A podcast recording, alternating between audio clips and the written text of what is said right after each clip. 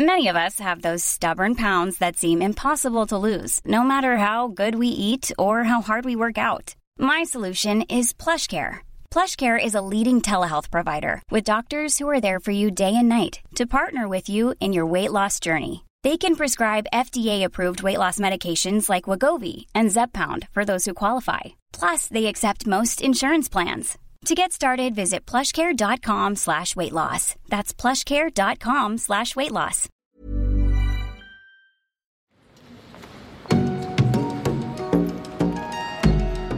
L'arbre grande éponge bleue de Yves Klein.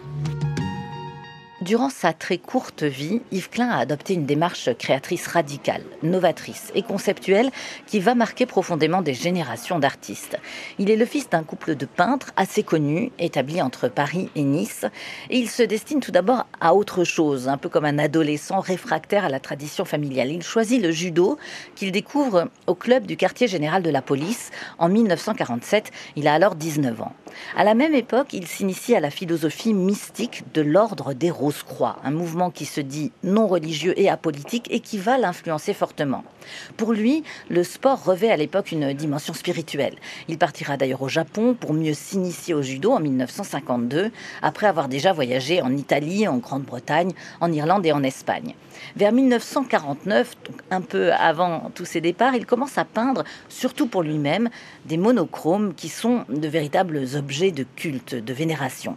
De retour en France en 1954, il ne parvient pas à faire reconnaître par la Fédération française de judo le grade qu'il a atteint au Japon à savoir ceinture noire quatrième dan, autant dire un niveau exceptionnel que personne n'avait pu obtenir dans l'Hexagone avant lui. Il ouvre quand même son école de judo qu'il devra fermer un an plus tard. Entre-temps, la pratique artistique commence à le rattraper. Elle vient s'immiscer dans sa vie de sportif. Et il expose des grandes peintures monochromes, monochromes donc une seule couleur sur toute la surface de la toile, dans la salle de pratique des judokas.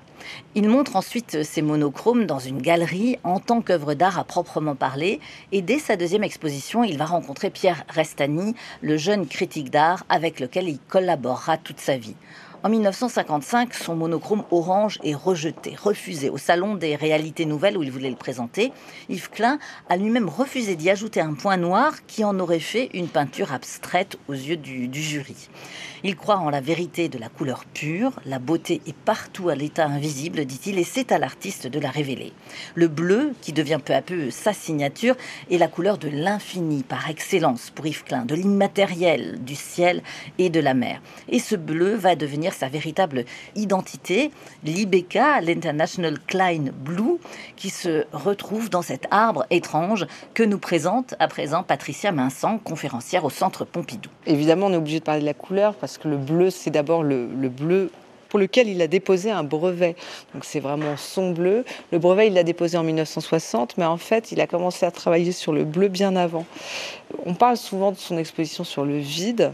En 1958, Yves Klein euh, est encore tout jeune dans sa démarche artistique. Il est rentré du Japon euh, où il a poursuivi sa carrière de, judoka et quand il rentre, il commence une carrière d'artiste en France. Et la première exposition d'envergure qu'il va faire va être à la galerie Iris Claire. On dit souvent que c'est l'exposition qui s'appelle l'exposition Le Vide, mais en fait, elle n'était pas si vide, cette exposition. Klein a entièrement repeint la galerie en blanc à une époque où ça se faisait pas, à une époque où euh, on n'était pas encore dans cette mode d'une pseudo-neutralité du blanc. Donc il repeint entièrement la galerie en blanc et il occulte toutes les sources lumineuses avec un filtre bleu. Et donc les spectateurs, quand ils entrent, ils sont baignés dans cette lumière bleue. Et en fait, ils ont une expérience du bleu. Et c'est quelque chose qui est déterminant pour lui parce que finalement, la couleur bleue renvoie pour lui à l'air, à l'eau, à deux éléments qui sont essentiels mais en même temps insaisissables. Et donc pour lui, c'est baigner les gens dans une, énergie une énergie paradoxale puisqu'elle est en même temps immatérielle et en même temps intense. Et sa quête du bleu, elle est sur ce principe-là. Est-ce que c'est son énergie de créateur, son énergie à lui, ou c'est l'énergie cosmique? Oh, Il est beaucoup plus tourné vers l'énergie cosmique. Et puis, cette idée même, avant de travailler sur le bleu, comme je le disais, il était judoka, et en fait, quand il va arriver au Japon, il va être très marqué par la philosophie zen. Parce que la philosophie zen proposait aux gens de faire le vide en eux pour concentrer l'énergie. Et donc l'idée d'entrer sur un tatami s'accompagnait de l'idée de faire le vide en soi pour pouvoir concentrer son énergie pour euh, rencontrer son opposant. Et eh bien finalement, on peut considérer que cette philosophie, cette façon d'aborder euh, le vide et l'énergie, c'est l'essence même de tout le travail de Klein, de tout son travail d'artiste.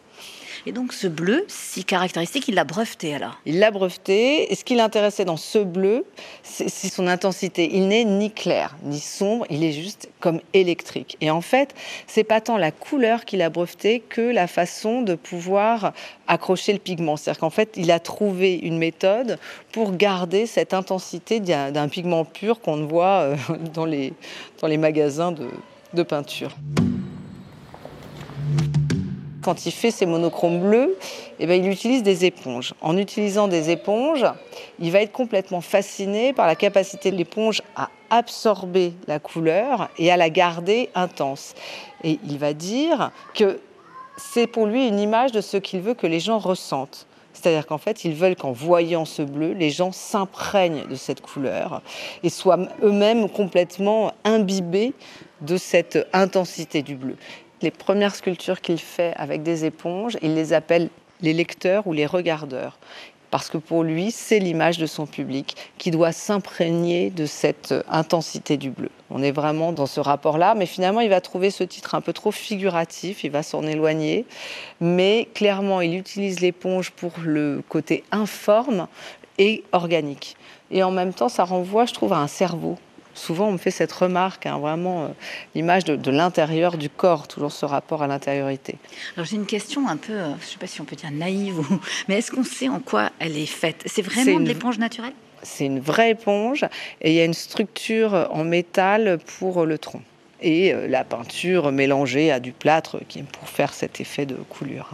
C'est pour ça d'ailleurs qu'il le protège maintenant avec du plexi. C'est un peu dommage parce que finalement quand c'était posé au sol, on avait beaucoup plus cette sensation de la fragilité et donc cette sensation de tout le côté très paradoxal de cette euh, image d'un arbre en même temps euh, solide, avec une couleur antithétique à l'arbre, et en même temps se renvoie à quelque chose de complètement spirituel et mental qui flotte en l'air et qui n'a pas de lien, ou qui a un lien très ténu avec notre monde.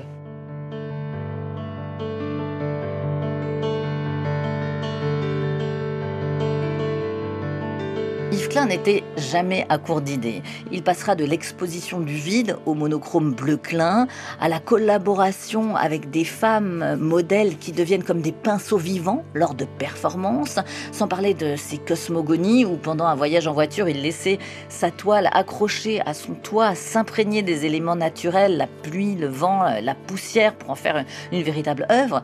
Il s'exercera aussi à la peinture avec du feu et il vendra sous forme de chèque des zones de sensibilité picturale immatérielle contre quelques grammes d'or.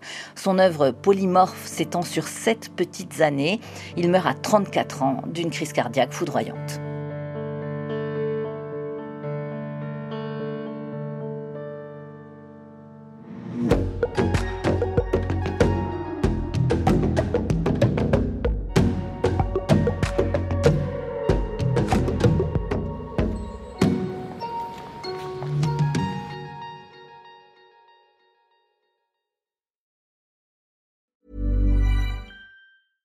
Hey, it's Paige DeSorbo from Giggly Squad. High quality fashion without the price tag. Say hello to Quince.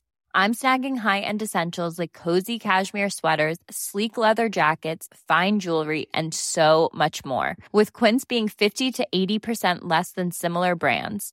And they partner with factories that prioritize safe, ethical, and responsible manufacturing. I love that. Luxury quality within reach. Go to quince.com slash style to get free shipping and 365 day returns on your next order. Quince.com slash style.